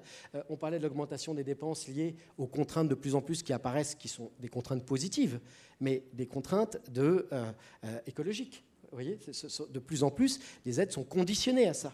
Donc les dépenses, elles augmentent naturellement. Elles augmentent aussi, donc elles augmentent sur la question de la pérennisation des postes. Elles augmentent sur la question des contraintes écologiques et autres qui sont données. Et puis, il y a un dernier point qui, est important parce qu'on parlait du développement. Et dans le développement, il y, a, deux choses. Il y a le développement, alors ça c'est humain, c'est le fait que je crois que ici, toutes celles et tous ceux qui montent des manifestations, ils ont envie de développer leur projet, même si je suis d'accord avec vous. À un moment, il faut poser la question de dire, est-ce que je ne sais pas au-delà de l'identité de mon projet de départ Je suis d'accord. Mais il y a quelque chose d'humain de vouloir développer, plus sur la programmation. Voyez Nous, je, vous prenais cet exemple, mais je veux dire, on pourrait l'appliquer à toutes les manifestations. On est passé de 8 attractions à 18 attractions, et c'est fondamental. Parce que quand vous accueillez 1000 à 1500 jeunes sur la journée, il faut pouvoir organiser la circulation des publics. Donc c'est à la fois un souhait, etc. Et puis, il y a euh, le développement qui est aussi contraint. Un des reproches qu'on fait souvent, et là je le vois au premier rang avec le livre qui dure une journée, c'est oui, mais en fait, ça dure une journée. Donc, franchement, etc. Et de plus en plus d'aides sont conditionnées au développement d'actions. Donc, il y a aussi euh, le développement qui est à la fois souhaité et qui est aussi contraint pour à la fois obtenir ces aides et pour sortir, et c'est en ça que je dis que c'est positif, sortir de la logique de l'éphémère qui peut animer le festival, même si j'adore cette logique-là, et je trouve qu'il y a quelque chose de magnifique à ça. Mais voilà, donc si vous voulez, et face à ça, il y a quand même des problématiques qui se posent aujourd'hui. Euh, D'abord, la problématique d'assèchement des, subventions publiques. Déjà sur l'existant. Vous parliez, vous disiez tout à l'heure, déjà, mon budget est sans La pérennisation euh, comme une grande victoire, alors que. Alors, alors que précisément, on doit. Enfin, on est aussi contraint de se développer pour obtenir ces financements. Donc, il y a l'assèchement. Je ne sais pas si vous avez vu l'article qui est sorti il y a quelques semaines sur le yo-yo des subventions dans les régions, qui deviennent en plus parfois de plus en plus arbitraire. C'est-à-dire que d'une année sur l'autre, enfin, il y, a une région ici qui est particulièrement concernée, même s'il y a des conventions triennales qui se mettent en place. Euh, ça, ça, c'est un, souci, premièrement. C'est-à-dire que les subventions ne sont pas nécessairement reconduites. Et je vous le dis encore plus quand vous êtes dans un festival itinérant qui déménage de ville chaque année. Mais je pense qu'il faut sortir du cas particulier et spécifique du livre parce que c'est un modèle encore un peu différent. Donc il y a l'assèchement des subventions. Euh, il y a l'émergence de projets, la concurrence des projets. Il y a beaucoup, beaucoup de manifestations différentes et donc toutes les manifestations ont les mêmes contraintes. Je veux dire, donc, donc de plus en plus de partenaires, financeurs, etc., subventionneurs, etc. Donc, si vous voulez, il y a cette double problématique d'un côté d'augmentation des dépenses pour vivre à peu près décemment. Je ne parle pas bien, mais à peu près décemment, pour euh, naturellement rémunérer euh, les auteurs, les illustrateurs, les différents partenaires, acteurs culturels, etc., pour développer des actions à la fois ponctuelles de programmation, mais aussi structurantes sur l'année, qui sont nécessaires, et je pense que c'est très bien. Et en face de ça, il y a cet assèchement. Et, effectivement, je, trouve que il y a là une question qui se pose sur la, pérennisation de ces manifestations, parce que le bénévolat, c'est sympa, mais tant mieux si ça marche ponctuellement, mais au bout d'un moment, les, si les gens ont un boulot à côté, ce qui est souvent le cas, parce qu'il faut quand même pouvoir vivre, euh, vous voyez, c'est aussi la, continuité de l'action qui est menée, etc. etc. Donc c'est vrai que je trouve qu'on est là et, que, alors j'attends avec grande, grande impatience la prochaine table ronde sur les solutions, parce que nous, on les, on, les cherche pour euh, être assez sincère. Alors on en trouve, vous voyez, on peut imaginer à, moyen et long terme. L'idée qui venait d'être développée là, de développer des, ressources propres. C'est-à-dire que, par exemple, nous, on investit sur du mobilier qu'on pourrait pourquoi pas imaginer louer ponctuellement. Vous voyez, d'autres font des, enfin, d'autres actions. Ça, c'est une solution. Je pense qu'effectivement, la question euh, très très bête mais euh, je, crois qu'à un moment dans la région Nouvelle-Aquitaine, la question s'était posée d'avoir euh, tous les frais, vous voyez, les frais administratifs de location de bureau, de mutualisation de ces frais de bureau, peut-être de mutualisation de personnel, parce que notamment sur la question de la développement des publics, il y a la temporalité, c'est-à-dire que ça se développe sur 6, 7, parfois plus. Vous voyez, c'est développer des, compétences. L'idée aussi, parce qu'on n'en a pas parlé, mais que. Euh, alors, je ne connais pas évidemment tout, tout. En plus, je le découvre depuis maintenant 2-3 ans avec l'histoire de Librodome. Chaque collectivité a un fonctionnement différent de la précédente. Chaque collectivité. Donc on ne peut jamais s'appuyer sur quelque chose d'à peu près sûr, à peu près fixe. Je ne vous ai pas dit comment ça allait précisément, c'est une source d'inquiétude parce que, comme je ne sais pas ce qui va se passer en Bourgogne-Franche-Comté euh, euh, ou en PACA, euh, je, remercie la région du Nord qui est là parce que ça, je sais un peu plus, mais c'est vrai que c'est une source d'inquiétude de ne pas savoir sur quoi s'appuyer. Et puis, il y a la question de l'aide au fonctionnement. C'est-à-dire que les aides qu'on obtient, c'est beaucoup des aides sur des actions, sur des projets. Mais pour mener ces actions et ces projets, il faut des gens moi, c'est un truc personnel, mais je pense qu'on le partage tous. Enfin, je, veux euh, on n'est pas le seul, je suis pas évidemment le seul à partager ça. Je pense que, voilà, c'est un travail, c'est une rémunération, c'est éventuellement une passion, tant mieux, mais c'est d'abord un travail. Et un engagement. Et un engagement. Et donc, il y a un moment, cette question-là de l'aide au fonctionnement, de dire, je sais qu'il y a une fondation qui est en train de se lancer là-dedans, euh, je peux partager le nom même, mais, mais, mais qui, est capable, qui, qui, se lance dans, la, dans, dans de l'aide à subvention de poste, etc. Euh, oui, oui, oui, je vais vous en parler. Euh, euh, non, je peux vous en parler parce que justement, j'essaie d'avoir une réponse positive. Je ne vous dis pas que je vais l'avoir, hein, mais cette question-là de la création de lignes budgétaires pour de l'aide au fonctionnement, qu'elle soit quitte à ce qu'elle soit mutualisée, en tenant compte encore une fois de la temporalité des festivals, parce qu'il y, a des, festivals qui fonctionnent sur 6-7 mois. Je veux dire, le fait qu'on commence à connaître nos acteurs, nos partenaires, on peut travailler sur les délais de construction. Voyez? Donc je pense que ces questions-là, de dire déjà, et, puis, pardon, je suis désolé d'être un peu long, mais je le pose parce que là aussi c'est quelque chose que j'ai vécu cette année. Le contexte actuel, nous on demande par exemple une contribution aux villes qui n'est pas énorme, mais on se rend compte qu'aujourd'hui, même cette contribution-là, elle devient difficile. Ce qui pose la question de l'émergence de nouvelles manifestations. Parce qu'il y a ça aussi. On parlait ce matin d'aller chercher des nouveaux publics. Euh, il faut inventer de nouveaux formats. Et pour ça, il faut inventer de nouvelles manifestations. Et pour ça, il faut des moyens. Donc, si vous voulez, euh, cette idée euh, effectivement de l'assèchement des subventions publiques, y compris auprès des collectivités qui sont souvent le premier déclencheur de la manifestation, et ensuite on va chercher tous les autres, elle est euh, vraiment, vraiment fondamentale. Oui, et euh, bah, ça recoupe ce que disait Olivier Chaudançon à un moment euh, clé, je pense, du débat de ce matin, hein, c'est-à-dire euh, l'investissement toujours dans le lancement d'un projet, mais pas dans son fonctionnement. Alors du coup, je me tourne vers les, professionnels, dont des, fédérateurs de professionnels que vous êtes tous les deux, Sébastien et Caroline, qui engagent des, professionnels dans un projet. Et il me semble que un peu de la part implicite et, cette part aveugle qu'on évoquait apparaissait en filigrane dans le discours de Sébastien quand vous parliez de, bah, de la formation des bibliothèques bibliothécaire à faire, euh, à faire après le confinement euh, du, euh, du, distanciel, les compétences techniques en plus. Et puis, et puis ça n'a pas tenu et, puis ça n'a pas pu. Pourquoi ça n'a pas pu? Parce que ça va être plutôt par manque de temps, c'est-à-dire qu'elles sont requises par leur mission, euh, par, par les missions que requiert leur temps plein. Mais quelque part, la, question, elle est la même à cet endroit-là, c'est-à-dire qu'il y avait une part de temps qu'elles prenaient sur leur journée de travail, qui est non valorisée, non valorisable, euh, et, qu'il qui serait important de, de pouvoir signifier pour dire euh, c'est un poste en fait. C'est un poste. ça obéit à une première impulsion de désir, certainement, mais dans le ça va pas suffire. Ça va pas suffire pour que ça dure. Euh, juste euh, pour réagir à ce que vous venez de dire et aussi à ce que vous venez de dire, euh, en faisant un petit tour là pour préparer ce, temps, moi ce qui me revenait aujourd'hui, ça a été dit ce matin, mais je crois que c'est vraiment un point important, c'est dans le calendrier. aujourd'hui, on n'a pas encore toutes les informations non plus de, des baisses potentielles. Au mieux, de la stabilisation d'un budget euh, qui donc euh, devra quand même absorber l'inflation. Et donc moi, ce que j'entends et ce, que je, ce dont je peux témoigner là euh, pour les manifestations du Grand Est avec qui j'ai échangé cette semaine, c'est au moins une collectivité locale ou territoriale qui baisse de 8 à 10 son budget dans l'ensemble du panel des financeurs donc à absorber. Comment En allant euh, développer du mécénat. Alors ça, c'est quelque chose, euh, euh, ça, fait, ça fait déjà un moment. On avait nous aussi fait des journées de formation, d'ateliers qui se sont poursuivis parce que ce sont des compétences très, très particulières.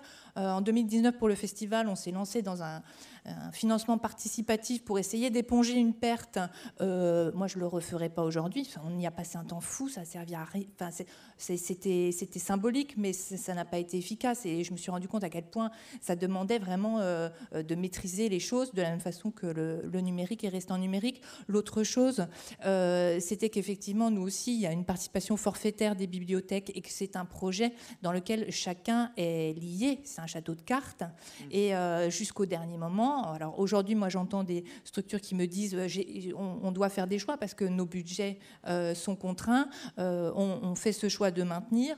Ou ben, aujourd'hui, je ne peux pas te dire encore et je ne peux pas m'engager complètement. Je ne sais pas si je garderai cette action culturelle parce que mon budget d'action culturelle est a baissé de 30-50%. ça, ça, vraiment, les situations sont très, très différentes. Et aussi, alors là, sur la question de, de l'équipe, revenir un tout petit peu en arrière, je vais me permettre. Euh, on était donc l'année dernière à Épinal pour la régionale des manifestations littéraires en Grand Est et euh, on dînait, euh, Geoffroy pourra témoigner, on était avec Claire de Guibon, Amélie Plançon et, la question qui se posait, si, j'ai plus de budget, je ne monte pas les salaires, je ne vais pas aller négocier et, pouvoir réajuster des salaires qui sont trop bas, je vais embaucher quelqu'un pour faire baisser la charge. En tout cas, c'était ce qu'on on partageait euh, à ce moment-là dans ce dîner. Euh, le choix, il était vraiment là et la nécessité, elle était à cet endroit-là avant tout. Sébastien? Euh, Oui, effectivement, l'expression c'était du, du bénévolat salarié, choses comme ça. Enfin, c'est vrai voilà, on, est sur un, en tout cas une part aveugle, quoi, mm. quelque chose qui n'est pas nommé, qui n'est pas chiffré. Ça, effectivement, et puis voilà, le festival hors limite, pour le coup, repose euh, vraiment, vraiment euh, là-dessus, avec euh, ce confort qu'on a nous dans l'adhésion des bibliothèques et grâce à nos, à nos partenaires, de voilà, on, la contribution des bibliothèques en fait à leur participation au festival est vraiment minime. C'est le prix de leur adhésion, c'est entre 100 et 200 euros en fonction de la taille des villes. Donc voilà, clairement, le, le festival ne coûte rien. Euh, aux bibliothèques. Euh, bon voilà, leur fait euh, de l'action culturelle, enfin du coup, qui, bon, ils s'y retrouvent de ce point de vue-là. Et, et, sur aussi, finalement, on parlait d'un château de cartes, ce serait un peu prétentieux de ce, oh, quoi que en même si peut-être la base du château de cartes, c'est-à-dire l'équipe salariée de l'association. Là, pour le coup, on, a aussi euh, la grande chance, en fait, euh, grâce à nos partenaires, bah, que je profite pour remercier euh, le département de la Seine-Saint-Denis vraiment en premier lieu, la DRAC Île-de-France également, et des financements plus fléchés sur hors limite, il y a le CNL et la SOFIA, à être financés au fonctionnement en fait. Pas seulement pour le festival, parce qu'on a aussi cette, euh, cette mission euh, euh, à l'année de, de, de, mutualisation professionnelle, d'organisation de groupe de travail. Mais voilà, effectivement, il y a cet équilibre. En fait, on arrive à le trouver. D'une part, par cette possibilité qu'on a de, salariés dont, dont, je bénéficie, cette conscience de de nos partenaires que voilà cette structuration est importante et essentielle pour que le festival puisse se maintenir et euh, les autres actions euh, de l'association, les actions de formation, et effectivement sur euh, ce, bénévolat salarié des bibliothèques qui voilà aussi bah, repose sur bah, une fédération des, énergies entre les différentes directions, entre les collectivités territoriales qui portent les bibliothèques, que ce soit les villes ou, les, les, EPT. on a vraiment la chance aussi, voilà, que l'association existe depuis 98. Euh, c'est une vieille maison, le festival euh, en est à sa 14e édition. Il y a vraiment des habitudes de travail qui ont été prises. Il y a vraiment enfin, voilà, des choses qui vont un petit peu de soi, quoi. Enfin, notamment enfin, pour les bibliothèques, euh, de bloquer chaque année deux semaines dans leur calendrier, ah bah c'est hors limite. Enfin, vraiment, enfin, il y a des choses comme ça qui arrivent à, se renouveler par la force de l'habitude. Mais voilà, effectivement, le festival dans ses réussites euh, tient euh, énormément à cette structure assez solide qui est son financement au fonctionnement et effectivement le temps de travail que toutes les directions des bibliothèques qui participent acceptent de dédier à la tenue de la manifestation. Caroline et Gérard ensuite. Oui, juste aussi pour compléter sur le temps de travail, ce qu'on entend aussi, c'est c'était des habitudes d'accueillir dans une structure culturelle, dans un gymnase d'un collège, dans un établissement, de mettre à disposition l'équipe technique, de mettre à disposition. Et, tout ça, aujourd'hui, comme les, contraintes sont partout, ce, dont ont témoigné les organisateurs avec qui j'ai discuté, c'est ben, habituellement, c'était quelque chose qui était gratuit, mais là, cette année, on dit, ben, là, pour le week-end, tant de salles, avec l'équipe de sécurité, c'est 10 000 euros. Euh, bon, euh, les voitures ou, que sais-je, de tous ces, euh, toute cette participation qui sont remises en cause les unes avec les autres, ça, ça demande quand même de, de travailler sur un équilibre fragile. Gérard? Alors, pour répondre, parce qu'on arrive à la fin, quel modèle économique enfin, Nous, on a pris l'option donc association, tout est gratuit. Euh, donc, l'entrée est gratuite pour, le, pour les élèves, pour les parents. Euh, l'entrée est gratuite pour les éditeurs. Euh, les libraires font un chiffre d'affaires assez important. ils gardent effectivement tout l'argent parce qu'il y a quand même une prise de risque financière d'abord d'un libraire quand ils engagent dans un festival. Donc, on, ne taxe personne. L'association, effectivement, c'est aussi un moyen important de trouver des, subventions. Bah, par exemple, euh, on, est déclaré euh, association d'intérêt général. Et ce qui fait que moi, je, je prends mon, petit, mon, et je vais voir les, commerçants. Et du coup, effectivement, ben, quand je, le rencontre, euh, à titre d'exemple, le festival, on accueille donc des auteurs dans des gros hôtels de luxe. Et ben, je paye 0 euros. Parce qu'effectivement, l'hôtelier m'a dit effectivement, ton projet correspond à ce qu'on attend sur la ville de Saint-Junien. Je t'offre, je t'offre effectivement l'hébergement des, des, 10 auteurs euh, sur les plusieurs jours, mais en contrepartie, on va signer un rescrit fiscal que je vais pouvoir déclarer dans mes impôts et qui, permet de, défiscaliser 66%.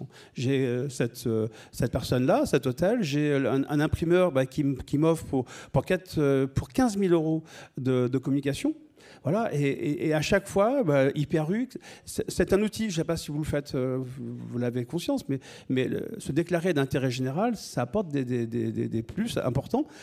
On m'a dit aussi, mais euh, ton association correspond aussi à la fédération, celle des, euh, des associations éducation populaire. J'ai fait un dossier, effectivement, on correspondait euh, aux, critères de, l'éducation populaire, bah, chaque année, on peut demander des subventions relativement importantes à, la préfecture de Limoges. il y a des petites astuces. Et puis, dernière astuce aussi, puisque tout est gratuit, je répète, on demande aux enseignants de, participer. On a créé une, tombola participative on s'occupe de tout. Les enseignants vendent ces, tickets de tombola et ils gardent 30 à 40% des recettes, ce qui leur permet de financer les transports scolaires milieu rural. Ça veut dire que pour venir sur notre festival à Saint-Junien, lorsqu'on habite un petit village, actuellement, bah, il y a des transports scolaires. Et bah, le fait de participer avec cette tombola, ils peuvent financer aussi leur transport scolaire. Donc il faut, je crois, multiplier les, sources de, revenus. Et l'année dernière, on n'a pas évoqué aujourd'hui, j'étais assailli de chefs d'établissement. Gérard, Gérard, j'ai 15, 20 000 euros qui sont arrivés euh, dans le PS Culture, qu'est-ce que j'en fais? Ah bah, bah j'ai donc euh, tu peux faire quelque chose pour nous. Bah, je vais vous aider, c'est pas un souci. Donc j'ai fait un dossier. J'ai fait un dossier. Euh, sauf que comme nous on est gratuit, effectivement, pas demander au Pass Culture de financer des actions, gratuites. Donc il y a une source de financement. Je sais pas si vous le faites, mais toutes ces astuces et ce pragmatisme, c'est absolument formidable à entendre. J'ai quand même une question à vous poser à cet endroit-là. C'est peut-être me faire être, vous titiller un peu, mais ce qui n'est pas gratuit, enfin ce qui est gratuit mais qui n'est pas gratuit, puisque vous, on dirait que vous y êtes à temps plein, c'est Gérard Halimi. C'est-à-dire qu'il euh, y a l'équivalent. Oui, mais c'est un engagement. c'est un engagement. pourquoi ce festival? Je vais l'expliquer. On m'a traité effectivement d'agitateur pédagogique, etc.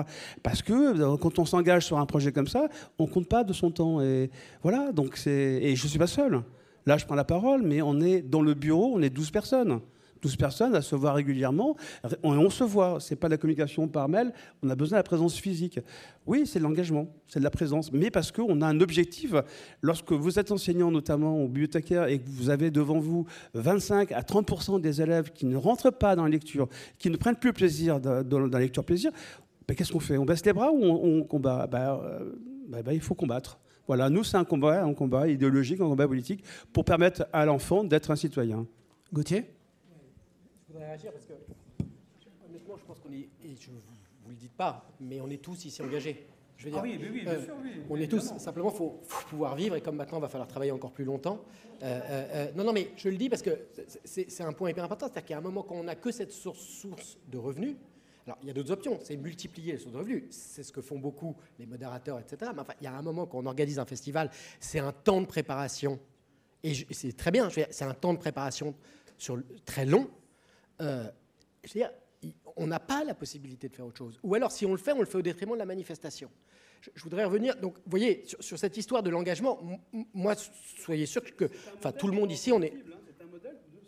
Oui, c'est ça. Non, mais c'est, non, mais du coup, ça pose la question quand même de ce qui ne doit pas être des variables d'ajustement. C'est-à-dire que euh, c'est ça que ça pose comme question, parce que et, bravo d'avoir réussi à mobiliser des hôteliers, etc., des imprimeurs, on sait tous. Le problème, c'est que ça, c'est discrétionnaire. Ça ne marche pas d'une ville à l'autre, ça ne marche pas d'un festival à l'autre. Et les seules choses qui ne sont pas complètement discrétionnaires, c'est les aides, les fondations, les subventions, où là, c'est conditionné, etc. etc.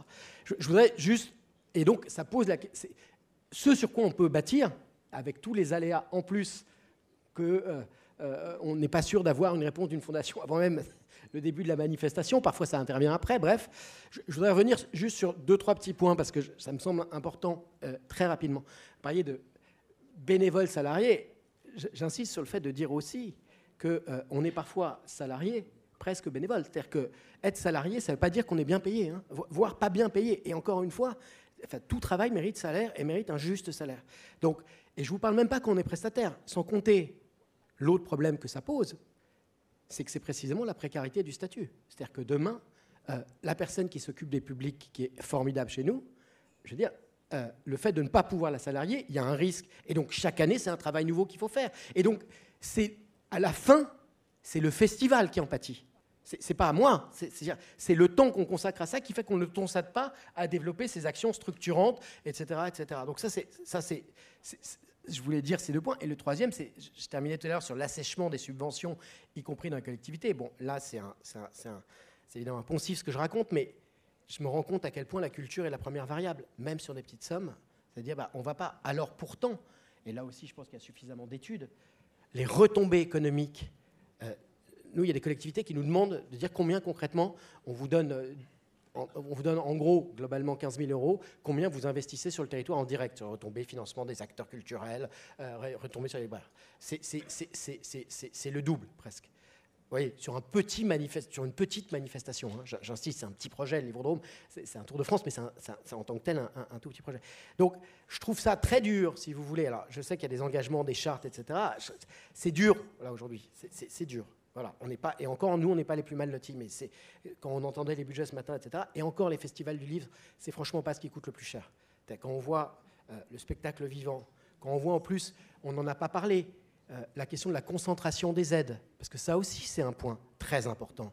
Ce fait qu'on a tendance à, je veux dire, à, prêter aussi, euh, vous voyez, les chiffres qui sont sortis de la Cour des comptes sur le Festival d'Avignon, etc., etc., c'est quand même évocateur d'un certain nombre de, problématiques. Et puis, dernière une des autres problématiques, des contraintes qu'on a, c'est euh, parler d'aide de la DRAC du CNL, mais de plus en plus de DRAC nous disent, bah, si vous êtes aidé par le CNL, vous n'êtes pas aidé par la DRAC. Et donc, et, donc, et donc, si vous voulez, tout ça, ce que je veux dire par là, ce n'est pas des plaintes, c'est des contraintes qu'on doit intégrer, qui sont de plus en plus nombreuses, aussi bien au niveau des recettes que des dépenses.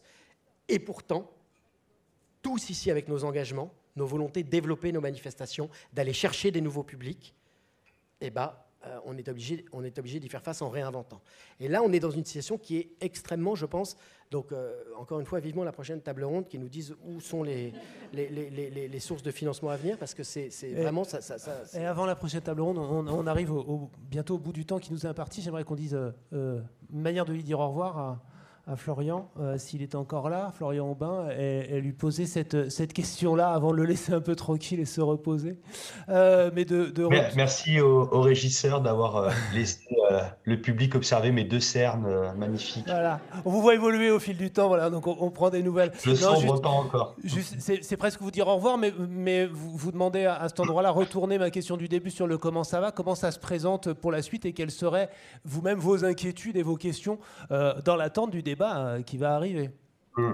Ouais, merci, merci euh, parce que effectivement, euh, en, préambule, je disais que pour l'instant ça va, mais que rien n'est jamais acquis.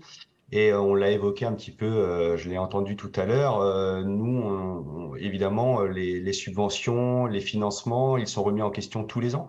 J'avais fait un petit calcul en préparant mon intervention. on a 41 partenariats actifs, nous, dans l'association Quai sur ces 41 partenariats actifs, il n'y en a que 4 qui ont signé des engagements pluriannuels. Ça veut dire que tout le reste, tous les ans, il faut aller convaincre. Euh, Pascal Mériot en parlait ce matin. Des fois, on, va convaincre et on a des réponses, euh, des engagements de subvention qui arrivent après les manifestations. Ça, c'est assez, assez fréquent. Donc, euh, bah pareil, hein, c'est pas, c'est des constats, c'est des constats. C'est vrai que rien n'est jamais gagné. Euh, là, j'ai appris ces derniers jours, nous, qu'on a, euh, nous avons une exposition euh, qu'on avait programmée pour quatre mois à Saint-Malo qui n'aura pas lieu. Donc, on devait démarrer début juillet. On avait déjà mobilisé depuis six mois nos équipes, dont une large partie de bénévoles, à, travailler sur ce projet. Les budgets, les budgets ne sont pas bouclés, c'est annulé. Donc ça, ça, vient de tomber. Voilà, ça, c'est les problématiques auxquelles on doit faire face. Euh, je, pense que là, l'après-Covid, euh, c'est maintenant que ça, devient difficile pour nous, en fait. Merci. On vous laisse euh, euh, du coup soit nous écouter encore, soit prendre un, petit peu de repos. Euh, merci d'avoir été là quand même. et à bientôt. Gauthier nous a, nous a dit un petit peu son, comment ça va, comment ça pourrait aller mieux. Florian nous l'a dit aussi. il nous reste quoi Trois minutes. si vous aviez tous les trois quelque chose à rajouter en termes de pré-perspective avant la table ronde perspective, Caroline? Moi, je, crois que continuer, à, enfin, ce qu'on a déjà ébauché, nous, en tout cas, euh, avec le collectif, et ce qu'on voit aussi ici, au-delà de l'échelle régionale euh, euh, au national, de faire ensemble, essayer de se combiner, d'échanger plus et, et, de, et de tenir comme ça. vous avez parlé de la. Enfin, voilà, j'ai parlé d'Otium, la mutualisation. On a, on a essayé de travailler d'autres sujets de mutualisation, et puis on, fait, on voit aussi, après le Covid, des rencontres croisées, des festivals qui avait accueilli une programmation euh, pour un autre qui n'avait qui n'avait pas eu lieu. Et inversement ça ça tient ça dans le temps. Et c'est plutôt positif parce que euh, ensemble on est de toute façon euh, beaucoup plus fort et puis on trouve des idées et puis on se on se galvanise, entre guillemets. Et sur la question de l'engagement et de votre modèle, euh, c'est, je, pensais en vous écoutant à, deux, événements, nous, dans notre territoire, qui fonctionnaient un peu comme vous. Un qui n'a pas tenu en période de Covid sans salariés, parce qu'effectivement, là, ça nécessitait aussi du temps. Hein. C'était des réunions, faire, refaire. Il euh, y, avait, y avait beaucoup, de temps et d'investissement. Et puis un autre dans le même temps qui s'est créé. Donc effectivement, il y a aussi euh, dans l'aménagement du territoire, dans le soutien public, euh, qui peut, qui peut être aussi, aujourd'hui, vous avez dit ce matin, euh, dans les petites dans les petites villes, c'est très important, mais des grosses collectivités aussi qui remontent les manches, euh, les élus qui vont chercher du mécénat. Donc tout, ça mis ensemble montre qu'il n'y a, effectivement pas un modèle, une solution, quelque chose de mieux ou pas. Mais, des, en tout mais des mutualisations à soutenir. Voilà. Merci. Et on arrive vraiment au bout. Sébastien? Ou non, hein, ou tout va bien tout va bien dans une semaine, voilà. Le 24, tout ira bien. Le 24, tout ira bien. Je vous conseille de venir pour que ça aille encore mieux. Merci, on est presque au bout. Euh, euh Gauthier, euh, pour avoir un, dernier mot. Euh, Gérard. Non, je sais pas, tout va très bien. Tout va très, bien. C'est ce que vous sembliez dire. Donc, Paris est très beau. voilà, j'ai pas vu de CRS aujourd'hui, je suis content. voilà, non, non. Et puis on, là, on, a notre festival est pratiquement préparé. Et là, on, on travaille pour notre dixième anniversaire. Voilà, avec plein de projets en tête. Et ben d'avance, bon anniversaire. Et Gauthier? Le mot de conclusion, ce serait sur la suite aussi, c'est-à-dire c'est les festivals de demain, parce que je pense que ces festivals, tous ce qu'on fait ici, sont appelés à se réinventer pour aller chercher des nouveaux publics, pour imaginer de nouveaux formats. Et, et je pense que du coup, cette question-là de euh, parce qu'on est tous, quand on est ancré dans nos manifestations, certes, on se développe, certes, on se régénère, mais enfin, globalement, on développe toujours, et c'est normal, c'est un projet qu'on porte, etc. Il y a aussi la créativité, l'émergence de nouvelles manifestations, de nouveaux formats. Et je pense que la question du modèle économique se pose bien sûr à nos endroits, mais se pose aussi à ces endroits-là. Euh, euh, et, c'est une vraie réflexion. Voilà.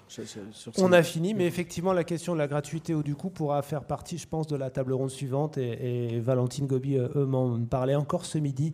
c'est forcément trop bref. Euh, les questions, elles sont très larges. Euh, pas le temps de questions du public, mais au sens où ça commence à être collégial, on peut se croiser euh, dans les couloirs et entre les tables rondes pour le faire.